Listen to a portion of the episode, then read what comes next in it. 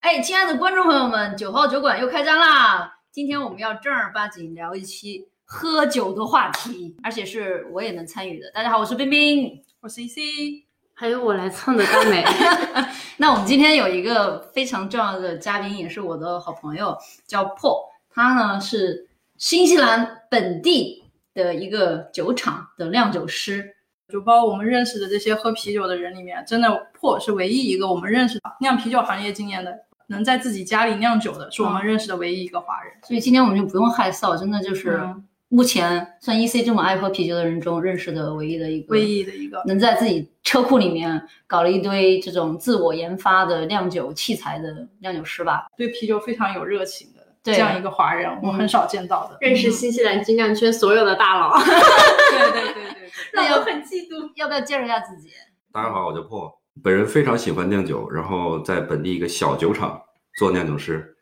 有没有觉得酿酒师这三个酿酒字之自光带光芒？其实我刚来新西兰的时候，我觉得很不一样是，新西兰有有一个酒铺，在国内那个叫烟酒铺子，你知道吗？嗯就是卖烟和酒的，但是基本上烟会比较多一点。然后这边的酒铺呢，这我认为是新西兰的一大零售特色， liquor shop， liquor shop。对，而且呢，好像今年在 lockdown 的时候就排长队，大家都是要排队去买的，所以新西兰饮酒文化跟就是国内在还是全很面大封的。城的，我在 Level Four 的时候，所有的非必要的餐厅啊、商场啊全都关门了，但是酒铺作为必要的生活行业存在，它所以必须得开门。哦大家可以想象一下，新西兰人民对于酒有多么的依赖。包括我们今天其实在这喝酒也是非常符合新西兰文化的，因为新西兰有一个就是 Friday drink，就是啊周五大家一定要在下班左右的时间，那那这一天大家都会穿的比较比较随便一点，嗯比较放松。嗯，然后周五一些公司它会组织大家来一起喝个酒，促进一下大家之间的感情。那精酿啤酒也是不可缺少的一环，很经常也都是喝到啤酒比较多一点，对吧？嗯，我问一下 Paul，你你为什么会想要去做酿酒这个事情？先说我为什么喜欢这个啤酒吧。 我一开始做酿酒这行业，是因为我根本就不喜欢啤酒，也不喜欢喝酒，所以才会有机会喜欢上这东啊西。嗯那有点哲学的人。对，嗯，不是，是因为最开始我的概念里一直认为啤酒就是那就是那么一个东西，因为大家我们人人都知道，然后喝进嘴里有一种奇怪的味道，也非常非常难喝。但是我们以前在很多社交场合又不得不喝，对，一口闷嘛。对，但是后来以偶然的机会接触到精酿啤酒，然后喝完之后发现，嗯，原来啤酒还可以是这个味道，好像打开了一扇门，开始研究这个东西。一旦开始研究，就陷了进去，入坑了。嗯，嗯那那从你喝第一次喝酒到现，就第一次喝精酿啤酒到现在多长时间了？还记得吗？有几年时间了吧？几年就能发展成这样？我跟大家说一下，我们现在是在他们家的车库，新西兰的这个很多房子都有双车库啊，这应该是豪宅区吧。 然后呢，他把他自己的车库改造成了一个酿酒小作坊小加一个作坊小酒吧，然后他在自己呢给搭了一个小酒吧，是不是周末的时候你自己就会给自己倒一杯酒，在这儿 enjoy 一下你的 Happy Friday？我基本上每天我自己的时间都会在这儿待着，然后因为这是我一个人的空间嘛。哦， Man's Cave，对，嗯没错，就这边文化的一部分。啊，男性一定要有一个属于自己的空间，可能玩一点自己喜欢的 东西，做点手工啊，酿酿啤酒啊。嗯、所以其实你开始做酒之后，有没有喜欢上喝啤酒？嗯，也并没有，我现在喝酒并不多。就是你到现在为止都还没有说我特别喜，就是很喜欢喝啤酒。我一般觉得，如果觉得喝多了或者有醉的感觉，我就停了，就不喝了，因为我并不喜欢喝醉的感觉，也不喜欢酒精，嗯我只是喜欢啤酒的味道。哦，嗯好特别哦，难怪今天这个好特别的爱酒我喝着感觉也还好，就是它是啤酒的味道，但是没有太多酒精。是吗？嗯，嗯，我们现在正在喝的这一款，跟大家大美已经喝完，换第二杯了。啊，大卫已经喝完第二杯了。 我都没好意思开始第二杯，我就说这怎么到了三杯，哎那我也们要刚才开喝了一始杯拉格，是一个非常非常干净的一款拉格，非嗯常标准。基本上人人都喝过拉格，知道它是什么味道。一个基本的拉格就是你喝完之后不应该留下太深的印象，啊，不应该让你有任何的感觉，或好或不好，因为就是清清爽爽的喝下去就忘掉，这是一个好拉格的标准。那你嗯觉得精酿啤酒比较让你着迷的地方是什么？为什么你一开始钻研下去就停不下来了？对呀、也不喜欢喝酒，为什么？，对，我觉得这个就是每个人都有爱好嘛，我觉得这跟所有人做他自己喜欢的爱好原理都是一样的，就是你享受这个过程， OK，然后你做成一件事，它带给你成就感。我相信，包括很多做手工的也好，包括喜欢做菜的也好，大家都是一样的，把一堆东西从零开始，把它变成一个非常美好的一个东西，非常完整的东西，嗯然后能呈现给大家，让大家享受。我觉得这个过程是非常好的。它只是我普通的一个爱好，我对其他的爱好也是一样的。对，刚刚说的手工和炒菜不都另外对你的两大爱对好吗？对，这个听起来特别像那种大厨，我做出来就是为了让别人吃，别人吃到快乐就是我最大的成就感，而不是嗯说，比如说你做一个鞋架儿或者什么的，你好像是你自己完成的东西，对但是这个是完全品尝的人和食用的人会觉得是特别美好的一件事嗯情。你有在这个过程中有人给你正反馈吗？就是你晾着晾着，可能你身边的朋友或者是这个行业里面从业的人给你一些正反馈，算是你的一个激励吗？我觉得最大的正反馈还是来自自己吧，因为你最开始酿的时候肯定是什么都不会。我相信任何人做任何事儿都会是有一个漫长的学习过程，在这个过程里你会不断的犯错，不断的受挫，不断的失败。嗯，然后你通过这些尝试呢，你会提高，你会看到自己成长的过程。经历过这些失败之后，你能走过去。等经历了很长的时间，你再回头看，发现你可能已经走到了一个比较高的位置上了。所以回头一看，这些都是值得的。那从你开始喝精酿到你开始做精酿，嗯，多长时间？是你喝了很短一段时间，我得自己做这样吗？我是喝完之后就开始研究这啤酒到底是怎么回事儿。一开始在 YouTube 上找来一些视频来看。嗯，然后就发现，哎，这东西好像蛮有意思的，就可以试一试。然后就开始自己在家鼓捣，鼓捣完之后就去店里买了一些原料来做。那最早你做的时候肯定不可能一上来就这样的嗯设没有备。嗯最早的时候，你的最简易的设备大概是什么样的？大概是就是一个塑料桶做发酵罐儿，有一个大锅来煮麦芽，然后买了一个什嗯么样的锅？家里煮汤那种锅吗？一个大概二十升左右的电的加热电，不电饭锈锅不我怎锈么钢来的描述才那种对？不锈钢不锈的，钢那种大、大桶对煮没错煮猪骨头汤那种，嗯，对。都啊不用盖什么的那种嘛，就这样一个开开着的这种对锅就行。嗯，哇塞，那入门门槛其实也真的不算太高哈。嗯 YouTube 上有很多那种在公寓里面自己酿酒的没也错是，其实就买这个一桶一个发酵桶就可以。嗯，其实想做酒的话，对设备要求可高可低。想简单的话，也可以非常简单，你家里厨房的设备也是可以可以来做的，只不过你操作上稍微麻烦一点。嗯然后很多初学者呢，嗯，用一些比较便宜的方案，比如说买一个大的保温桶，就塑料那种保温桶，嗯，然后再配一个一口比较大的锅就足够了。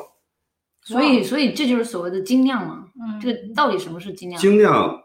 精酿这个概念，我觉得在于你用的什么原料，你怎么处理这些原我我料。们先以我们不太懂的身份来讲讲，我们觉得什么是精酿，我们嗯可能觉得不是拉格尔就是精酿。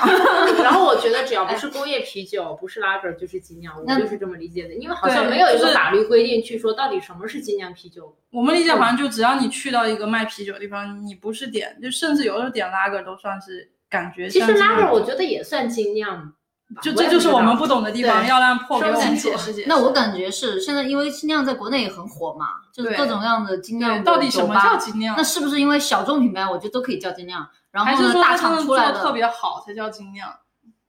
对，让大厂出来的就是交给专业人士来解我答。太好奇了，听破给我们解呃答，一我下。我其实对我对任何种类的啤酒都没有偏见。嗯我觉得“精酿”这个词儿呢，可能在近十几二十年比较火，应该是从美国开始火起来的吧。这个可能伴随着美国很多小酒厂的诞生嗯来开始兴起来的。其实西方国家一直有这种喝啤酒的传统，他们喝啤酒大概有几百年的历史了。而且对我们中国人来讲，啤酒就是啤酒，它几乎相当于是工业拉格的代名词。嗯但是实际上，在西方国家来说，包括欧洲国家，它每个地区都有自己的一系列的啤酒，包括像我们耳熟能详德国、比利时，他们有很嗯多很多不同类型的酒，这个大家都知道。大家不知道是，你像英伦三岛，比如说英格兰、苏格兰和爱尔兰地区，都有他们自己的体系、自成体系的酒，嗯，比如。嗯只是说针对啤酒的一系列。对，比如他们英国有有各种 bitter，嗯，有他们的 brown ale，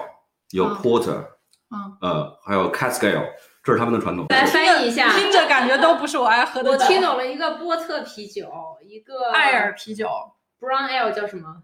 棕 Brown- 呃棕艾就可能棕嗯中文叫棕爱艾，棕艾嗯酒。它叫棕色，其实很深，颜色很深的。像爱尔兰有它自己的，比如说大众的健力士啊 Guinness，对哦 Guinness，它属于世涛。爱尔兰还属于还有他们的红艾尔 Irish Red，非常非常有名的一个风格。我们前两天在看《浴血黑帮》，然后看他们喝那个爱尔酒和 whisky 嘛，就是他们爱尔兰人就喝这两个酒， Irish whiskey，他们就是拿一个啤酒杯，拿铁桶里面就这么一捞起来，嗯这样喝了，嗯 就感觉啊，这样就啤酒吗？那泡呢？都感觉都没泡呀，这样子。嗯就他们那个爱尔酒，是不是感觉好像也不用冰着喝？它有一些酒就是也不加气，然后它也在温度比较高的条条件下喝。然后我们说回到精酿，其实在我我的理解里，大多数现在所谓的精酿还是酿的是传统的风格，只有一小部分人可能是在创新，但是我觉得大多数还是都在酿，比如说 IPA、Pale Ale、嗯 Stout 或者就呃就是这些比较主流的风格，基本上这些风格都在世界上流行了很长很长时间了。这个可能是伴随着美国那好多小酒厂的崛起，大家没有统一的工业化的标准，一般是酿酒师他自己想酿什么就酿什么，所以我觉得精酿可能只是一种方式吧，就是你怎么对待这些原料，包括就是没有统一的标准来做它。我觉得精可能并不能说明它品质一定是好的，只能说它是非工业化、没标准生产出来的一个个性比较强的一种产一品。种产品。嗯，嗯这个就阐述像蛮好嗯的像艺术一样，就跟工业嗯嗯不太一样，就每个人对艺术理解不一样。可能那如果这样的话，那岂不产量就很低？产量很低，而且大多数酒厂其实生存还是蛮困难的，因为是啊很、哦是吗很难盈利，因为它成它的成本结构非常高，它买原料也很贵，它的厂厂租哦嗯各种，因为它是一个快速消费品，只要你的销量达不到一定的量，你肯定是利润是不到的。我并不像好多人一样去诟病这种工业啤酒，我觉得工业啤酒还是有它可取之处，嗯，就包括他们对产品的控制，包括他们十年前酿的酒，可能跟今天酿的酒它味道是一样的。我嗯觉得这个是种精酿小厂应该去学习的地方。那你觉得新南的精酿算是世界上能够挂上名吗？对我也很好奇，对，因为我每次以前嗯在国内的时候，大家都会说，呃，喝什么角头沙，是叫角头沙吗？我没听过这个。还有嗯叫什么罗斯福、什么罗什还是什么，就是有好多那种。哦，这个我听过，是美国的一个品牌。嗯对，还有就是各种的，就是偏比利时那边的、美国这边的精酿啤酒多一点。我在国内的时候，我从来没有听说过新西兰的精酿品牌。反正在国内，我还能就是看那个 logo，我是有眼熟，能叫上几个嗯名来的。但是我就感觉好像新西兰跟精酿这个词，在我这里是以前是没有什么概念的。嗯，然后我来了这边之后，因为就是本地啤酒嗯厂比较多嘛，喝的比较多，我好像也不太看本地人喝外面的精酿啤酒，还是这只是说我们平时去的那些酒嗯铺啊，比较就是偏 local 一些，所以不会有特别多的这种机会啊。你的感觉是没错的，因为我新西兰太小了，市场也小，地处偏远，基本上是一个被世界大市场遗忘的一个一个国家。然后你看我们本地连苹果的苹果也没有，我们苹果其实蹭的是澳大利亚的经销商，对，嗯然后我们什么宜家、Amazon 都不在我们这儿开，嗯我们毕竟才五百万人嘛，五百万人里边喝啤酒的人，你再乘以一定的比例，这市场非常非常小。这些厂商再把一定的这些啤酒靠集装箱运过来，可能赚的利润连运费都抵不上。可能也正是这些原因，所以才导致了本地催生出来这么多小酒厂。有嗯道理土壤有对土壤对对嗯对，因为本地的品牌真的好多好多。嗯其实可能大家不知道，新西兰是全世界酒厂密度最高的国家。哦，比美国还要高哦嗯那有真的不知道有多少个酒厂在这边？嗯，大大小小的，我们就把好多酒吧就是带点设备能酿酒的都都算小酒厂，因为他们都有自己的品牌嘛，嗯， 嗯，大概有二百多。二百多个。这么多嗯，啊，差不多。对啊，你嗯把他家车库再算一个，我不 能算，这是个什么概念？我不能算，因为我二百多个酒。厂，啊我以我以青岛市一千万人口不到的比例告诉大家，就相当于半个青岛市有两百家啤酒厂， 嗯，哇，人口密度来计算的话，所以你喝过新西兰基本上大部分的精酿啤酒吗？我不敢这么说，嗯因为品牌太多了， ，OK，我只能说我见到的我应该都喝过，哦，嗯，有什么印象深刻的？印象深刻太多了。好像这些这些酿酒师、这些酒厂，我基本上好多都认识。嗯，嗯， 就是人家啤酒不好喝，也现在不好 说，大家都还不 错了。对，那还不错了。嗯因为新西兰，刚刚吃饭的时候可不是这么说的啊。 其实，在录制节目之前，我已经在这儿尝过了。他给我试酒的时候呢，会给四个杯子还是五个杯子？那每个杯子的颜色是从从浅到深，这种从很透亮的黄色到很深的这种黑黑色。我给你，选的嗯啤酒的颜色。它是都不同这的个口味儿。太好入口了的 Pilsner，我就没停住，你知道吗你现在喝的是什么？我？Pilsner，啊，第二大款大美和 EC 已经喝完第二杯了。嗯这第二杯这个是一个是一个传统方法酿制的 Pilsner，我嗯基本上现在市场上买不到这种方法酿的，因为这种方法很麻烦，大的酒厂不具备这种设备来做它。嗯呃，因为我在家里用小小设备也不嫌麻烦，就就做了一个，这个是这种叫 decoction pilsner，一种比较传统的德国方式来做的，所以它会有一种特殊的、很难描述的一种味道，你只有喝到你才能知道是什么。有点酸酸甜甜，对，对，有一点嗯甜但是甜，但是又不是甜，还有对，一这种点香气点很难形容。我感觉就像一个就是年轻的人，但是又有点阅历那种感觉，嗯。年纪轻轻但是有说的阅是历自己吗？当然不是 我。刚刚第一杯 拉格的时候是喝出了青春的感觉，嗯现在第二杯是年纪轻轻，但是已经开始有 现在点已经到 阅历三十岁了，没有没有没有没有到三十，啊，比刚才那个稍稍苦一点，但是喝下去之后也是很干净，对，没有什么味道对。我它只不过我闻起刚来不一样，闻起来低维拉格叫青柠的味道，然后这个闻起来有一丁丁说出来是一种什么的香气，嗯，这可能就来自于那个 decoction 这个程序。所以它味道 d e c o d e c u l t u r e 它这个基本上，因为我们酿酒，呃，大概就分这么几个步骤吧，然后把嗯麦芽碾碎，嗯放在六十到七十度之间的呃水里，然后让它出糖，出完之后把里面的糖洗出来，放到一个大锅里给它煮沸，这是一个基本非常简单的一个程嗯序。然后 decoction 基本上是在出糖的阶段，把麦芽和水一起拿出来，放到另外一个锅里给它煮沸，大概拿出来四分之一、三分之一或者一半儿出来煮沸，再跟剩余那一半儿再兑在一起，然后再把温哦度降到大概七十多度。这个样子，等于说在出糖阶段多加了一个煮沸这么一程序，嗯 OK，而且只是部对分只是一煮沸部分然后再放回对去。，这样在煮沸的过程中会给它增加一点点颜色，会有一点点焦糖化，caramelized，就会颜色会有变，会逐渐加深。有一点，有一点，嗯嗯这就是为什么年纪是小的，但是有一点点阅历，嗯就是那三分之一拿出去煮的阅历。嗯那所以在整个酿造的过程中，啤酒的味道是取决于哪个工序呢？我觉得主要取决于酵母吧，呃，也不能这么说，每个程序都非常非常重要，但是酵母是对一款酒是有决定性的这么一个作用，因为我们有一句话叫 “brewers make wort”，嗯，“yeast makes beer”，就是酿酒师做的只是糖哦浆，只是糖水，然后酵母才是真正把糖水变成酒的那个角色，而且决定一款酒它到底是什么酒，就是由酵母来决定的。比如说，你把同样的一款糖水，比如你把一个 IPA 嗯，酿好之后投入拉格酵母，那这个时候它就不能叫 IPA，你可能需要把它叫做 IPL India Pale Lager，哇哦，嗯，是这样的。所以来讲讲讲我们经常听说的 IPA 和 APA 有什么差别？对我，我这里先插一个啊，就是刚刚后帮我理清一个概念，就是酵母决定一款酒是艾尔啤酒还是拉格啤酒。嗯，然后我们平时喝到的那些口味，可能你可以加啤酒花也好，或者你可以呃通过你的时间也好，其他的嗯这个酿酿酒师自己的风格来控制。但是决定这个它到底是什么种种类类，是由酵母来决定的。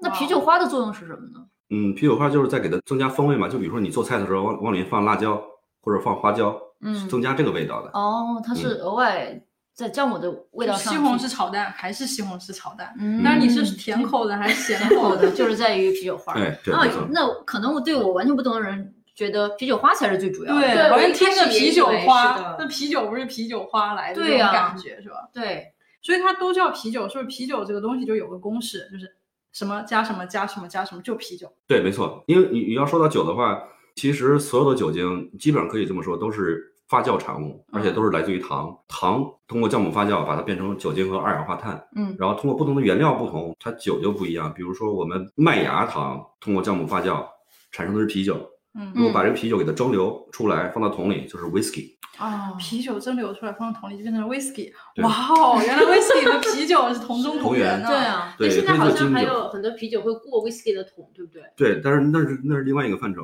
嗯。但是比如说葡萄，葡萄发酵那就是葡就是葡葡萄萄酒，糖。嗯，然后葡萄酒蒸馏出来就是 brandy 白兰地。哦，哇，原来他们之间有这样的关系，嗯感觉我就像动物世界一样，你知道吗？就是 谁和谁原来是什么？都是酒嘛。 白兰地原来是葡萄酒。哦嗯你像这个东西，其实那在有点我们中国也有很多这种酒啊，比如奶酒、马奶酒，比如我们中国的米酒，是但是它都是来自不同的糖源，嗯通过原料不同来决定。但是你通过技法上来说，酒精可以分酿造酒和蒸馏酒，像啤酒就属于酿造一类，自然发酵；葡萄酒也是，但是像烈酒都属于蒸馏，再给它勾兑回来。嗯，嗯白酒就是这种对酒。，蒸馏就是，蒸汽，然后再给它收集起来。嗯，不是因为酒精的沸点比水是要低的，嗯你把它加热到一定的温度，酒精蒸发了，水蒸没有出蒸来发，嗯然后再通过一个冷凝管把酒精给它冷凝出来。不同糖原的酒精，它有自己不同的风味，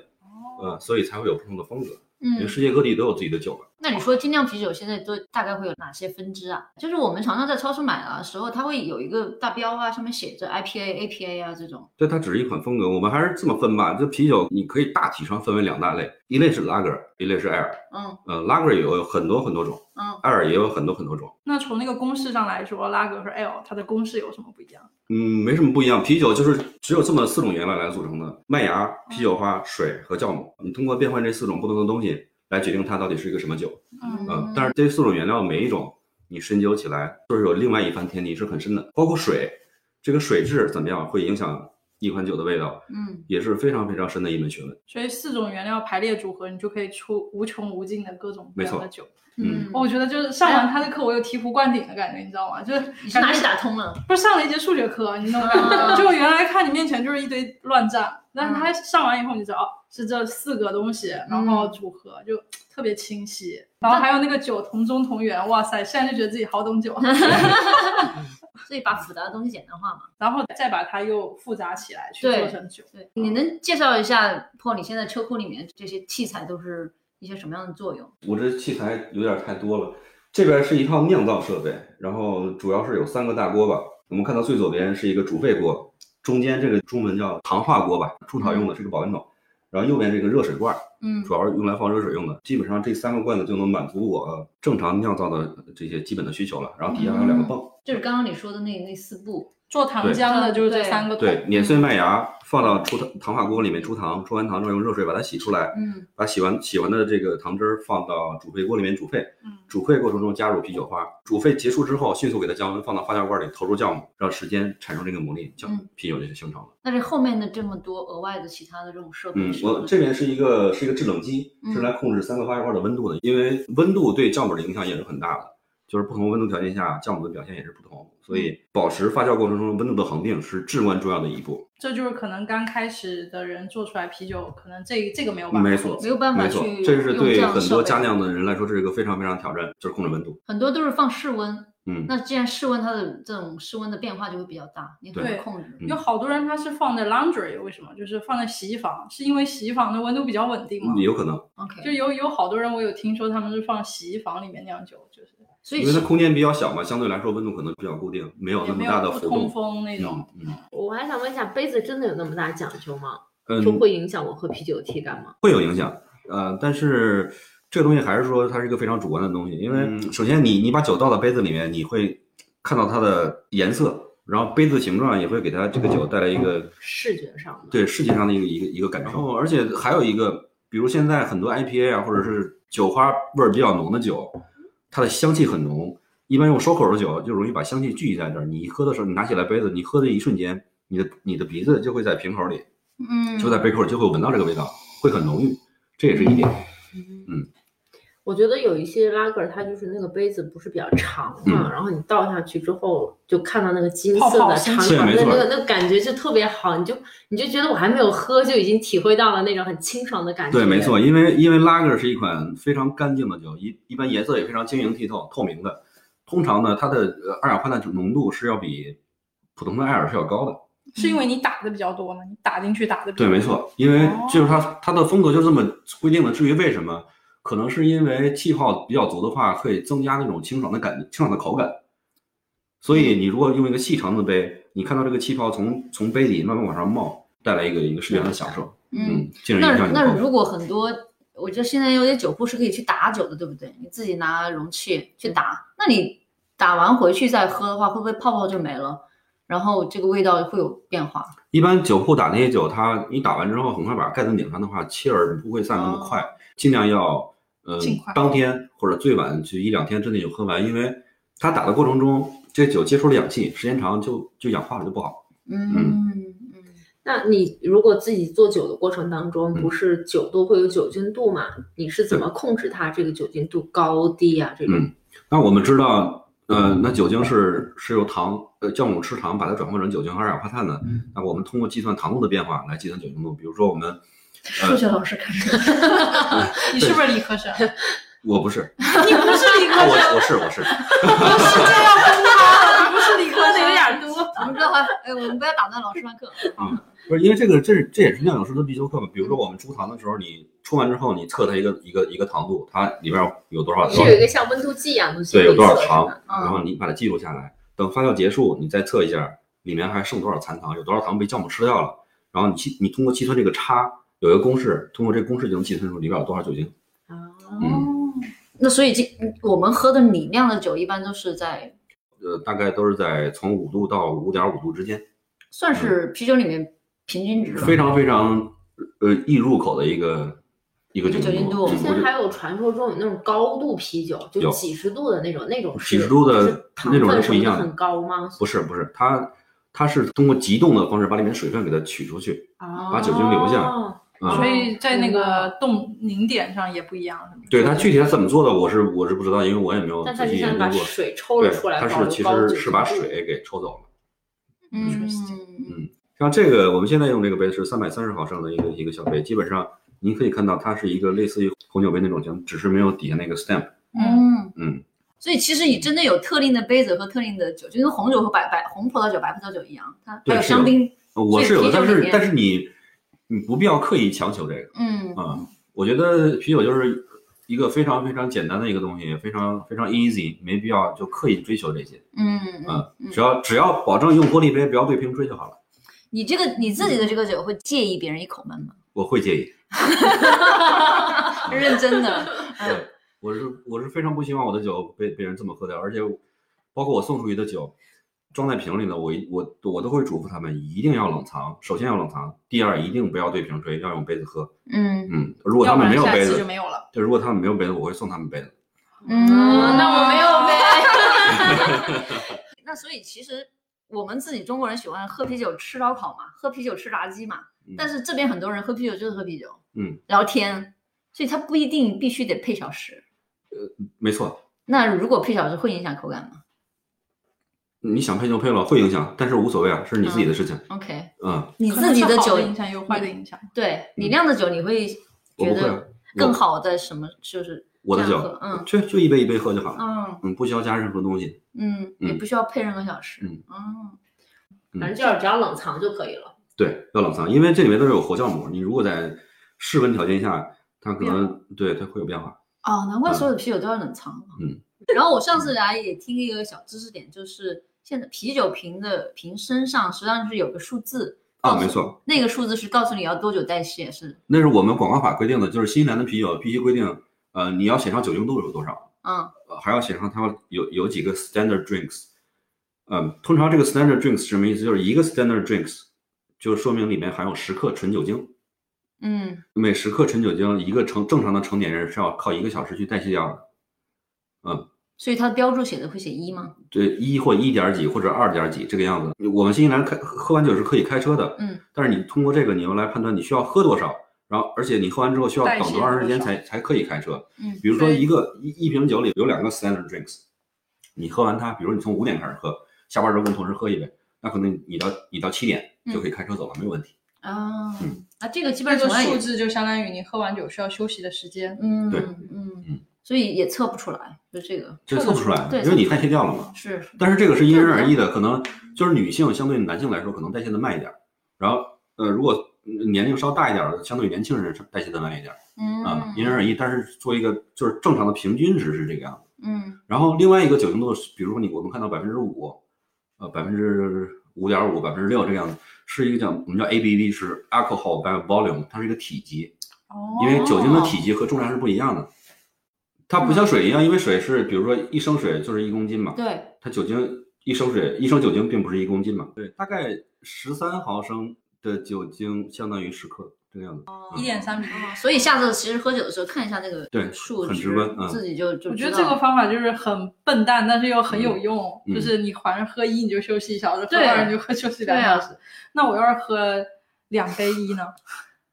就是也是休息两个小时，这个没有捷径可走，嗯，数学那休息两个小考时试。来了， 嗯，如果大家想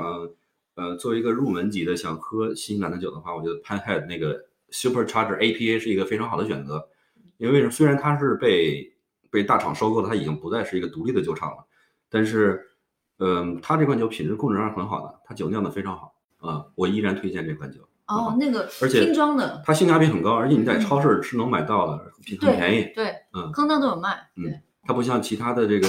精酿啤酒，好像比它要贵很多。嗯嗯，我喝的那个黑 Z IPA，那黑 Z 是什么意思？就是它的颜色吗？还是它酿酿造的这个？ Hazy IPA 其实是我们新西兰独有的一个名字了，因为这个官方名称应该叫 New England IPA，诞生于美国的东海岸。嗯，大概是近近几年应该是卖的最火的一种啤酒风格吧，而且在国内好像也是非常非常的火，包括在新西兰也是，基本上喝精酿的人看到 Hazy 就会就会买。这种酒一般看起来它不透明，非常浑浊，金黄，看起来就像果汁儿，嗯而且闻起来闻起来也也是像果味果汁儿十儿足喝起来也像。喝起来苦味儿非常非常低，它是这么一款酒，最近几年非常非常火，但是好像还没有没有被 BJCP 收录，没有没有给它一个官方的名字的定义。嗯嗯嗯，我们新西兰，呃，美国人都叫 New England IPA，但是在新西兰之后，大家都叫 Hazy IPA。嗯啊，OK，再科普一下 AP APA 和 IPA。 还有一个 XP，呃，XPA 它不是一种，不是一个，不是一个风格，是现在被创出来的。像 IPA 和 APA 都是已经已经是官方认定的一个一种风格了。IPA 是什么意思呢？就是印度淡色艾尔，叫 India Pale Ale，它其实跟印度是没有关系的。当年英国远征军去印度的时候，他们也需要喝酒，但是需要把酒从英国带过去带过去。这个路上天气炎热，哦，酒在路上就变质了。他们为了防腐，在这个路上又加了大量的啤酒花，为了为为了给它保鲜。然后到地方之后，发现加了这么多啤酒花，给它带来了额外的风味，嗯然后就这么一种风格就这么诞生了，就是在发酵结束之后再往里投啤酒花，嗯然后增加了额外的香气和额外的口感。 ，OK，啊不所是以创，不是源于印度，不是源于印度，是源于英英国远征军去去印度的路上。哦，嗯，OK，嗯但是名字还是传开了对，IPA，那对 APA 呢？呃，再说 IPA 之前，这个 IPA 这个这个 P 是什么意思？叫 pale，因为在传统的英国的艾尔都是偏深大色的， pair 对嗯，很深，看起来像黑色，其实棕色的。嗯，所以它后来用了浅色的麦芽来做这种酒。现在的我们的 IPA 基本上都是颜色很淡，但有一点点红色，甚至有一些就就是跟拉格一样的颜色。是大家这个这个做法是不一的，就是相对那种棕色的酒来说，它很淡，所以叫 India Pale Lager 是印度淡色艾尔。那淡色艾尔呢，相对来说，嗯，可能就是用的啤酒花量就少一点嗯啊、所以就是相对来说，是你可以把它理解成一个小号的 IPA，没有那么苦，然后酒精度也偏低，然后啤酒花味儿也偏淡。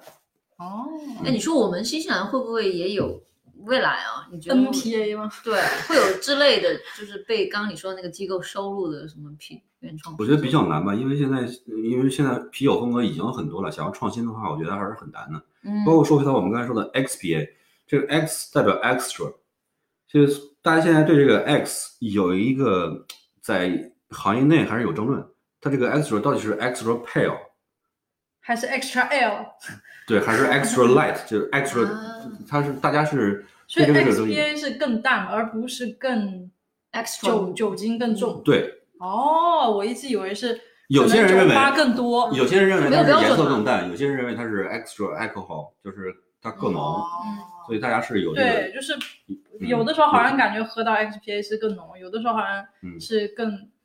就是清爽。它不是一个固定的风格，只不过大家根据自己的喜好来做的。嗯哦嗯，有意思嗯，它真的像一个百科全书一样。那 APA 呢？ APA 就是在 Pale Ale 的基础上，前面那个 A 代表是 American，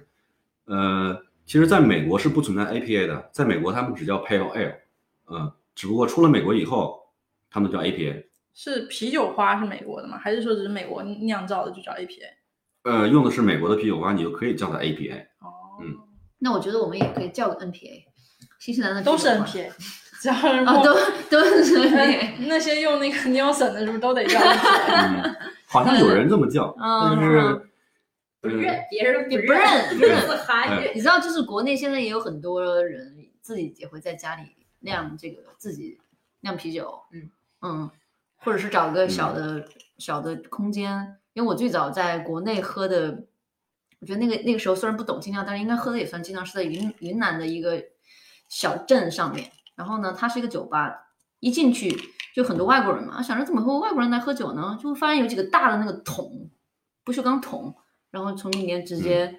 倒啤酒出来。那时候还还都没有见过，非常新鲜，大概是在一三年左右的样子。我第哦那一还蛮次早嗯喝应该可能是，精酿吗？对，可能是忘了，反正是在北京北平机器，嗯这是我第一次喝，当时点了一个 tasting bowl，根本不知道自己喝的是什么，嗯就是觉得这个清爽一点，我能咽下去。啊，那个好苦啊，不行啊，那个好酸啊，也不可以。你你们听说过国内一个品牌叫高大师吗？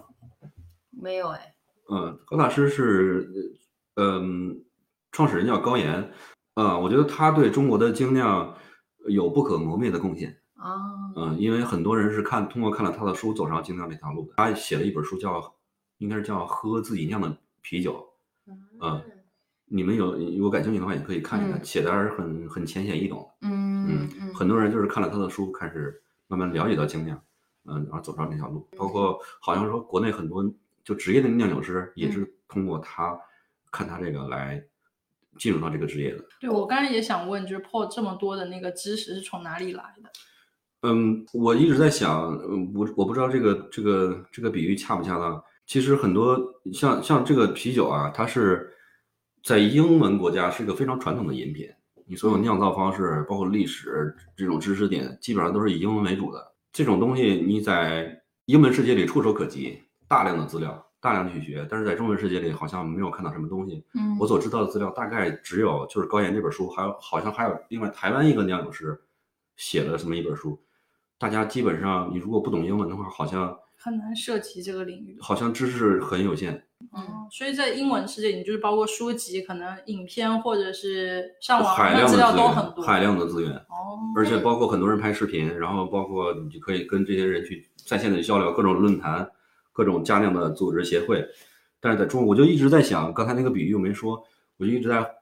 想，就好像说我们中国八十九十年代那那帮做摇滚的，像黑豹、唐朝啊，他们当时学吉他、学琴，好像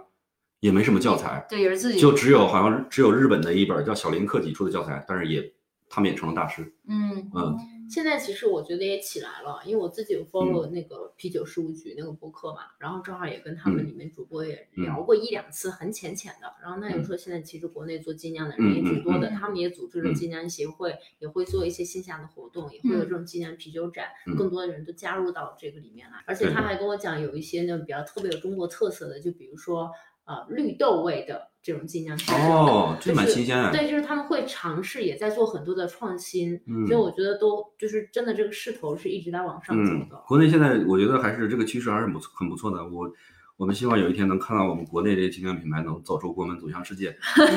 果如果能新西兰的货架上看到我们国产的品牌，我一定会买的。我也会买。还有一个问题啊，就嗯你因为我们有一次去海乐桃喝酒，那天他主推的全都是酸啤，三皮我觉得是这两年也是非常非常一个一个新的概念嘛，因为其实在传统上也有三皮，比利时的 Lambic，它是就是世界地 图、啤酒地图在脑脑子不里是面。他们是怎么？他们是完全不用酵母，你把这个啤酒没有的，酵母，啊对还能是啤酒吗？崩塌了！它是数告诉我决定了什么？可能还是爱尔不先不，它这它是用酵母，但是不是酿酒师投进去的，它是把糖浆做好之后、哦，自己尝放在野外，哦，用野外的野生菌、杂菌、细菌嗯我，懂，真的懂，就让它自己产生酵母，嗯，就不把是东西让酵母飘是进去。对，就是空气里的细对 菌。嘛？你看东西飘进去，我说的没错呀空。气里的细菌，因为这个细菌你并不是呃我们常用的酵母，它出来的东西是非常奇怪的，酸的嗯。但是恰巧它那些细菌呢，也会对人体是无害的，是益生菌。嗯，嗯，只不过让啤酒变酸了，这是比利时的这种风格。但是，呃，但是现在很多酸啤的人做酸啤的人，并不是靠这种做法，而是在糖化的阶段、出糖的阶段就开始往里加酸，降低它 pH 值，然后在呃煮沸的过程中也要往里加东西，我们叫 kettle sour。你像比利时那种叫 open fermentation，它原理是不一样的。那我认识我身边几个爱喝葡萄酒的人，他们就很爱喝酸啤，没错，因为葡萄酒本身你它是酸涩的嘛。对，嗯然后他们就很爱喝酸啤，然后我就是第一次喝到酸啤的时候，我完很全难没有以接受对我就没有办法 get 到它嗯这的个美好。因为还是很还是很主观的东西，因为大家喜欢吃的东西不，有些人喜欢吃辣的，有些人喜欢吃咸的，有些人喜欢吃酸的，就恰恰好有这么一群人，可能就偏偏喜欢喝酸的东西。这个酒就是就是他们的酒。那我个人来说，我是接受不了酸啤的。嗯，我也是。好了，我们就喝破啤吧。 嗯，哇，已经喝到第三杯我们了，嗯喝到第三现杯，在。这现在我们现在喝的是一款世涛。世涛其实分很多很多种类，我这款你可以叫它是燕麦世涛，因为里面加了燕麦；还有那种叫牛奶世涛，里面是加乳糖的；还有叫干世涛，好多爱尔兰世涛是比较偏干的，什么里面什么都不加。那世涛又是什么样一个公式呢？感觉，对，呃，世涛一般是颜色很深的，看起来像是黑色一样。它一般这种深色来自于里面的烘烤麦芽，就是把麦芽，因为我们知道，呃，做麦芽就是把大麦，然后加水，在一定温度下它会发芽，发芽到一定程度呢，给它烘干，让它停止发芽。这个烘干加热的过程中，然后如果持续很长很长时间的话，麦芽就会开始变深，就好像我们炒菜一样，慢慢开始变糊了。嗯其实这个烘烤麦芽就是已经烤糊的麦芽。嗯，烤糊的这些麦芽呢，它会通过烘烤程度不同，有些会有咖啡味儿，啊，嗯，这个就有有些咖啡有味些儿会有巧克力味儿。这个世涛的咖啡味儿，当然有些人可能会，现在好多精酿酒厂可能会选择往里面添加一些咖啡豆儿、咖啡粉或者是什么可可一类的东西来来增味儿，也未尝不可。但实际上它是不必要，嗯实际上是不一定必要去加这个嗯东西，不必要不必要的。嗯我原来以为都是加的，嗯现在我们喝很多啤酒的这种新口味儿、嗯以前听过樱桃的，樱桃味儿、嗯荔枝味儿、嗯我以为都是加水果，嗯，然后有有很多人可能会加，会加哈、啊嗯，像这种咖啡味就以为是加咖啡，这个喝的就是比较天天然这个味道，太好喝了。喝到嘴上有，你能喝到有一点点酒精这味到儿，什么年龄了？有四一十，有一点点绵嗯，然后呢，咽下去之后又又又非常的干爽，很干净，非常平就衡是对对对，就是刚喝的时候觉得它比较嗯 thick，就是比前面我们喝那个 lager 就是很爽，嗯就是你感觉它密度没有那么高，这个感觉你就密度有点沉淀了啊、嗯，现在。这个就40岁是了这个现在是我们南半球最适合的季节，因为现在冬天嘛，哦，冬天的话，这个嗯，像这种深色酒，一般它喝它的时候温度偏高一点儿，它的风味呈现的会更好，应该大概在七度八度左右。如果你想象一下自己守在一一堆那个壁炉旁、篝火旁，喝着一杯这个酒，感觉像在吃巧克力、喝咖啡一样，那种感觉还是就是喝到嘴里蛮厚重的。是经过了生活的沉淀，嗯嗯然后能够懂得自在的乐趣吧。主要是也买得起有壁炉的房子了。真的有这个场景，可以自己在院里生柴火，我还以为所有的啤酒都要冰着喝，因为以前就是来新西兰之后，我才知道有一种热红酒是你可以把它加热了喝的这个红酒，哦，但是这个超出我的知识那个范是红酒围呀。你对但是那是红酒呀，对那红酒，我觉得但是我在想，你如果加热的过程中，那个酒精会不会挥挥发会呀？会，我记得看那个什么，就是就是一些英国的电影里面，它好像是有有一些热的啤酒，还有什么蜂蜜、什么艾尔啊之类那种，是那种嗯是不是有热的？蜂蜜艾尔，我不确定我有没有喝过，应该是没有，因为蜂蜜酒，因为蜂蜜也是糖的一种来源嘛。嗯，蜂蜜酿的酒英文叫 mead，我不知道中文叫什么。所以也有，就是理论上也有一种酒是蜂蜜酿出来的啤酒。当然，当然，而好且想喝哦，这个是它不是新的，它是传传统上就有这种蜂蜜和麦芽酿的啤酒叫 Bogot，B A G G O T，嗯，它是有这么一种东西，是在英语国家里面比较传统的一种饮品。哦，嗯有意思。我觉得我看到电影里面很多可能是这种，嗯嗯，有可能。那所以新西兰它有自己的种类吗？啤酒花儿也好啊，或者嗯是自己独特的、适合当地人比较 popular 的一种一种口味儿啊。嗯，新西兰是呃世界上一个啤酒花的一个主产地了。哦，啤我新居西兰然是主场地，相当，它是一个非常火的一个产地，而且火到什么程度？我们的啤酒花基本上本地的酒厂很难拿到，都被那如果说是新西兰的啤酒更有名，还是新西兰啤酒花更有名？啤酒花，当然是啤酒花。哦，嗯，那个基本上人人都知道新西兰啤酒花，但是新西兰啤酒我不确定有多少人喝过，因为我们很难走出嗯去。是因为我们产出了之后，很快就被内部消化掉了，所以对，总我觉得我们 总来不及没有量，而来且不我及觉。得，我觉得另外一个大大的原因是因为本地的酒厂我们都太小了，嗯本身的产量就很小，很也很难满足海外这么大的市场。嗯，嗯，以至于我们就是你市场本身也小，这酒厂也没法扩张，就陷入这么一个循环。那其实还是当地市场，比如说，嗯，惠灵顿有自己知名的这对个小精酿啤酒品牌，嗯然后奥克兰是不是也有自己的？嗯对，有很多，而且有像我们可能稍稍大一点的品牌呢，它可能能卖到全国都有，但是大多数这些小品牌都是服务服务于当地社区。嗯，就比如说我们那个小酒厂，基本上受众呢，就是除了几个酒吧以外，就是我们那个当地这个区的居民，有些时候出了北岸了吗？在 Silverdale， 那他出北岸了吗？没有到到市中心了吗？ 那有，那那哎是呦有。那你看还是走出北岸了，好吗？ 就是它可能是规模还上上了一点，对啊，然后还挺产有量规能模上的来，那挺嗯有规模的，是不是？嗯，所以新西兰哪里喝算是比较精酿啤酒的集中地呢？哪个城市算是？我们觉得好像在新西兰精酿啤酒里边的圣地应该是基督城， 哦，不真是的惠灵啊，顿啊？我一直以为是惠灵呃，顿。惠灵顿很多，但是圣地应该是基督城。为什么？这个具体我也不知道。但是在你们精酿圈儿里头，就是圣地是基督城。那我下来要跟他要一个基督城的那个单子了，我根嗯本就不知道基督城原来是这样的一个地方。下次去而基督且城而就可且以基督城多到有很多品牌我都没有听说过，哦，呃，他们只是在当地就是有这么一个酒吧，然后自己酿酒，呃嗯非常非常多，所以是规模呃数量比较多，但是规模可能没有规模都很小，普遍都非常小。集中度比较高一点。嗯，惠灵顿有有蛮多大厂，惠灵顿也是因为惠灵顿它收入偏高一点，然后大家喝酒的这种习惯也比奥克兰人要好一点。我知道西区有几嗯个上回咱们去有有去过一个那个海乐桃，挺不错的。嗯海乐桃也是一种啤酒花的名字，对吧？对，是一个非常传统的啤呃德国啤酒花的名字。大多数的，如果你想做传统的拉格，基本上都用 h e l l t a l 然后我们最有名的就是尼尔森的那个啤酒花，有名的很多，除了它，还有比如像一个叫 Motueka 也比较有朱名，维嗯卡，我们在那儿待过三个月，嗯，哦嗯也很有名，像 Pacifica 很多的，嗯，这些都是新西兰的啤酒花。对，都是新西兰啤酒花。哇，嗯那你用什么啤酒花比较多？我什么都用，我基本上以新西兰本地和美国的啤酒花为主。那你用的酵母呢？酵母的话，酵母分品牌，因为种类的话，基本上就这些，因为艾尔酵母、哦拉格酵母，我们用的主要的品牌，像拉曼的酵母，它质量比较好。嗯，有些时候会用到那个，呃，像 WLP 的液体酵母，而这世界上主流的酵母生产商就这么几家，大家我相信大家用的都差不多。在新西兰这种原材料很难定吗？就是这种渠道也好，对啊还你是去说哪里买的这些嗯不太难，因为我们新西兰也是一个大麦的产地嘛，我们有本地非常有名的一个一个麦芽生产商叫 Gladfield，也是卖到全世界各地，包哦括中国也有代理商。那算是大企业吗，不知道啊非常不非知常道大，哎，新非常大。在哪里啊？它在 Canary 南岛，哦，嗯我不知道，原来南岛这么就有大地气大的物博的嗯感觉。他们这个企业做的非常非常棒。然后，呃，麦芽倒很好买，我们平常也可以买到德国的麦芽，像嗯国内可能比较流行叫惠尔曼、威尔曼，可能是叫这个名字吧。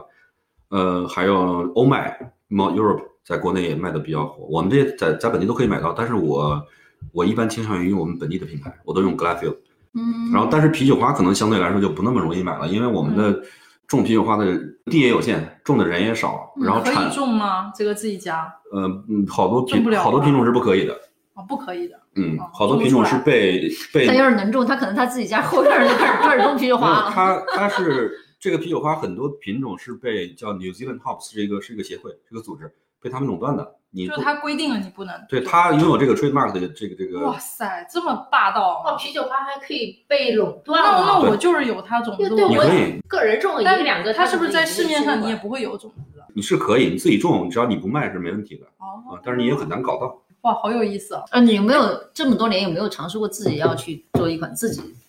的啤酒？这个问题我一直在考虑，本来这两年我一直在想要不要开一个酒吧，精酿酒吧，迟迟没有没有行动，是因为我觉得酿酒和卖酒是两件事儿。酿酒你只需要跟机器设备打交道就好了，跟酵母打交道，跟原料打交道。但是卖酒的话，你打交道的可能就完全变了。包括你做一个酒吧的话，呃，还需要涉及比如员工，嗯，嗯，政府部门各种检查、各种各种证，包括税务，然后当然了，还有顾客，还有各种供应商。那可能这个东西就是完完全全的两件事儿。就是个生意了。酿酒可能是可以是个爱好对，，酿酒是个爱好，我我享受这个过程，但是我现在不确定我有没有喜欢到愿意给自己带来这么多麻烦的这这么一种程度，嗯，所以我还在想，哎，那你现在自己家里酿的这些酒，如果你自己都不是特别爱喝的，这种频率不高的话，你平常都怎么怎么消化呀？消化呀？我基本都送人了。哎哎呀，呀，怎么送啊？ 就是怎么罐送装的呀还是 嗯其实其实很麻烦，因为我因为我每次都是灌装，但是我灌装一次，其实对我来说是一个蛮大的挑战，因为非常非常耗时间。比如我我灌装之前，我需要先各种消毒杀菌，提前布置好场地准备，大概就需要好几个小时。嗯然后灌装的话，大概速度也全全部手动灌装的话，速度也非常慢。我有一个仪器，用它的灌的速度大概是四十五秒一瓶，大概五百毫升。你算下那来，真的我很久我哎算下来，我如果想把这一罐灌完的话，大概需要几个小时。哇，就这然一后个桶是吧？对，灌完之后我还需要清洗，需要去去收拾它，再去消毒，然后整个这个过程算下来可能需要大半天的时间，所以对我来说是非常非常大的挑战。嗯嗯，还不如把别人喊到家自己家里来喝了它。喝嗯，了它也得打呀。那那你相刚对来说容易嘛，因为只需要灌到罐子里就一下就好了，你刚刚哦说到消毒这个这个事情是 process 中很重要的一个，非常非常重要。因为我们喝的啤酒都是没有杀菌、没有过滤的，但凡是里面进了杂菌，很容易变质，所以我们必须要保证，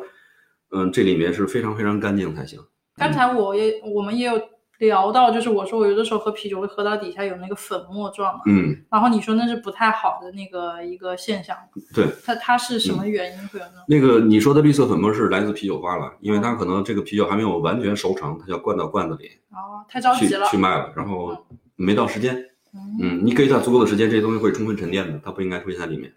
如果是自己家小作坊，像你说的那么简单的话，嗯嗯嗯其实没有办法去做好消毒，的工作吗？不哦不是是是是可以做好的，也是可以做好对的。，而且必是这是每个酿酒师的基本功，是必须必做好须一要个做的必须要做的。消毒是什么一个环节啊？这个是呃我们有专业就是专用的消毒水嘛，把哦，所有需要用到的器具全都给它过一嗯器遍，具哦，包那括确实我们有管子、各种零件儿、各种配件，然后但凡是能接触到啤酒的部分，全部给它给它杀毒。你现在做的这个自己酿的啤酒，主要常做的一些口味儿吧，我只能讲口味儿，都主要是哪些？我觉得我还是比较偏保守的，我做的种类不是那么宽泛，嗯，而且我也不太愿意尝试那些乱七八糟的那种 flavor 嗯嗯对味道，对嗯我，我现在比较偏向于比较平衡的艾尔，淡一点的，酒浓度不太高的，嗯，然后酒花也是稍稍多出来一点，但是不要太多。其次就是拉格，我也很喜欢，我非常非常喜欢干净的拉格。嗯，嗯，我我觉得可以从破酿的酒的，就是中间可以感觉到他的性格是特别喜欢那种，就是很纯粹，嗯然后很纯净的那种，就是把这个酒就做到它就是它，嗯，我不要就是它有什么乱七八糟的东西，就是嗯我做拉格就是拉格那种嗯，就是感觉能喝得出来它的那个理念做到极致，嗯，但是我觉得，因为、因为你知道这个啤酒种类在按照我们 BJCP 的这个呃分类，其实有很多很多种类。你只要按这些种类来做，把每款酒做好，它都是好喝的，你就没必要在它的基础上去加额外的东西。我觉得是是毫无必要的。这个比喻可以说是用咖啡来打比喻嘛？你比如说，我我会觉得他是一个解数学题，然后他的方法特别简洁漂亮的一个人。就嗯有的人可能要二十步解出来这个题，他可能四五步，但是解的特别清晰，你就觉得就是那种感觉。然后解完之后的这个结果还是对的呀，就是对对的结果嘛，就一百分。然后就然后老师看了还是特别轻松，好一百分嗯。就这个东西没那种有感是觉没有对错了，因为是是大嗯家的偏好不一样。我并并不是说我是对的，别人错的，并不是不是那样的。因为这个是啤酒，就是一个非常主观的东西，你酿自己爱喝的酒就好了。我相信别的酿酒师他喜欢新奇的，然后喜欢加各种东西的，没有错。酿自己喜欢的酒，然后做自己喜欢的事儿，嗯，每个人都是不一样的。是。嗯那如果假设像我这样完全不懂啤酒的人，但是呢又很想尝试精酿啤酒，我也嗯希望在未来能跟朋友们哎呃聊天的时候能聊两句。那你觉得从哪个进入这个精酿啤酒，从什么哪个地方开始喝会比较合适？因为我最开始的时候并没有意识到我们的呃商店和超市的货架上有有这么一个区，有那么多酒，从来没有注意到过。我印象里啤酒就是那样的，但是后来发现超市里其实有非常非常多有一个精酿的专区，你可以我真的没有注意过，对，你可以去超市去，都是喜力对，你去超市去看一看，哦。然后发现自己喜欢的商标，可以哪怕是就给自己一个理由买一瓶，哪怕说这个这个它的设计很很好看，拿回来尝一尝，看它喝起来跟你想象里是不是一样。我感觉你喝的话，很可能大概率遇到的酒都是不一定是自己喜欢的，因为精酿的话，基本上每一款它的味道都很都很有个性，所以不太确定这个个性是不是适合你。是不是适合我的个性？对嗯但是你想要做到，想要找到一款自己喜欢的酒，就尽量是多去尝试，然后自己按这个味道去找，嗯，然后最好再学会酿酒，酿自己喜欢喝的酒。这个解决方案就是先找嗯找到自己喜欢的味道，然后去自己去酿。我的妈呀，嗯这个太难了！你要先喜欢上，我记得我们徒步的时候，在山里面走好几天，走完好几天之后出来，我像我我满脑子想的都想去大吃一顿，嗯但是 E C 呢就满脑子想的是想要去去喝一杯很好的啤酒。我记得当时喝的是什么 Hazy IPA，当时其实就喝了个 Panhead，因为南岛也没什么选择。嗯。然后，但是出来以后，你就觉得很想念那种冰爽，然后那种很 fruitful 那种感觉，就是嗯哎，现代社会那种感觉。然后嗯就是在里面你就喝水嘛，就没有别的可喝，嗯，就很想喝一点自己喜欢的味道。那你是什么时候喜欢上喝这个其啤实酒精酿我的？觉得精酿是来了新西兰以后才知道有精酿这个东西，在国内其实就只知道拉，就只都不知道它叫拉格，就只知道那个啤嗯啤酒酒。嗯，嗯，对，然后来了以后可能先瞎喝一喝，就可能从什么 IPA，然后、嗯然后什么 APA 也不知道它是啥，反正就先喝呗。嗯。然后就看，哎，怎么有说这个那个颜色，这这个是那个颜色，哎，还有一点浑浊的，这个好像挺好喝的。然后你就嗯慢慢的知道自己好像大概喜欢哪一种，然后接着你再出去你就都点那那个类型。对，我觉得你要想入门的话，你就可以多跟 E C 出去喝一喝酒，喝喝酒，让他对带带你，啊，给你讲解一下，嗯可能是一一个捷径嘛，能是能省去你好多时间。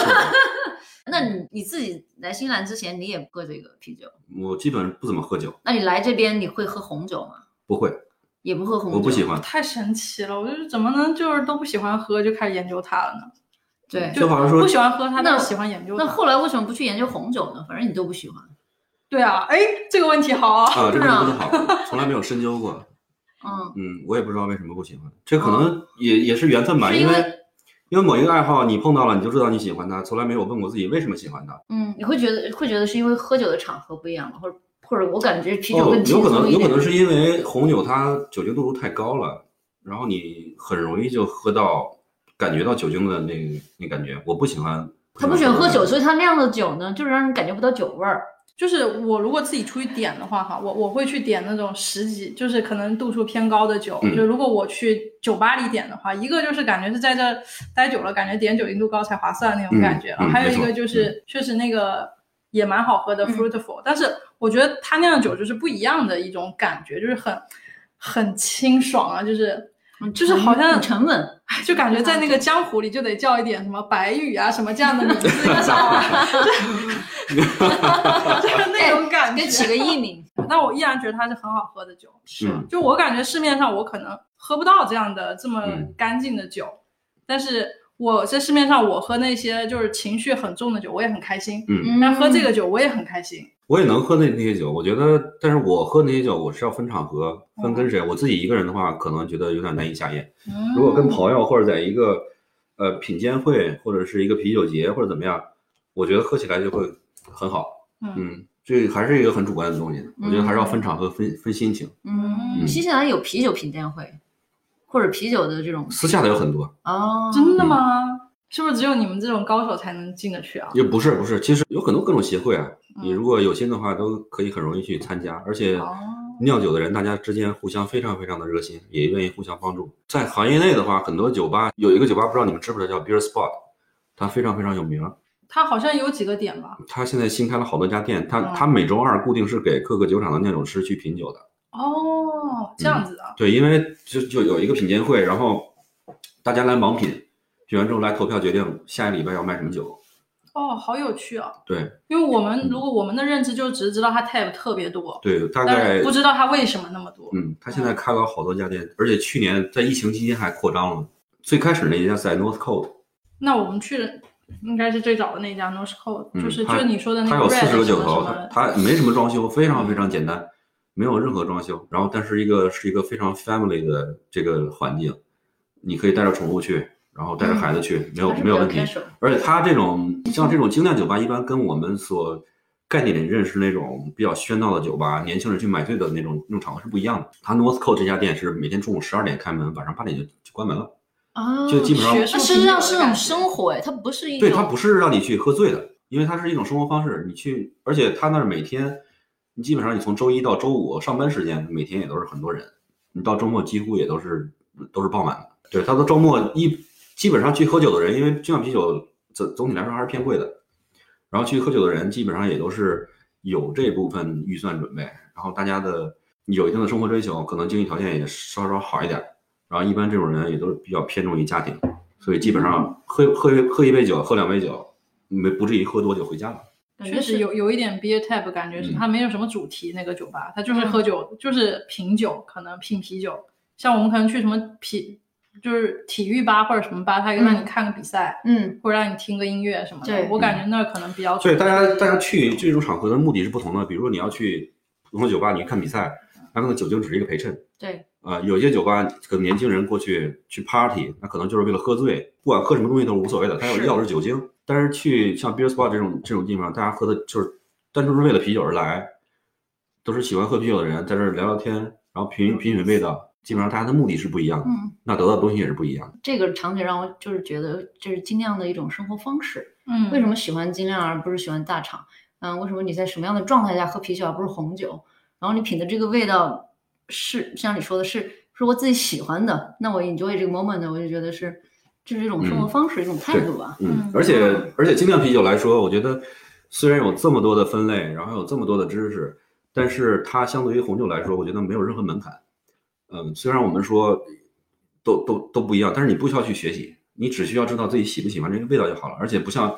我们想到喝红酒，你通常会想到什么？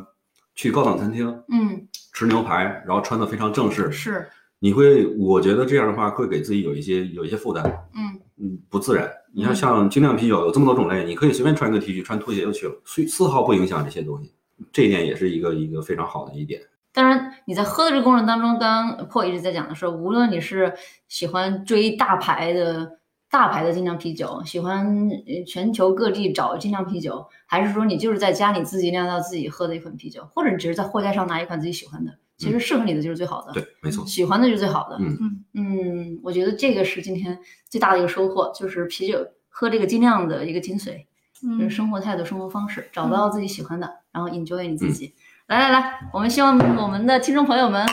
也能够喜欢自己。唉好了，我们就不聊了，我们继续喝酒吧。好的，拜拜喽。拜拜。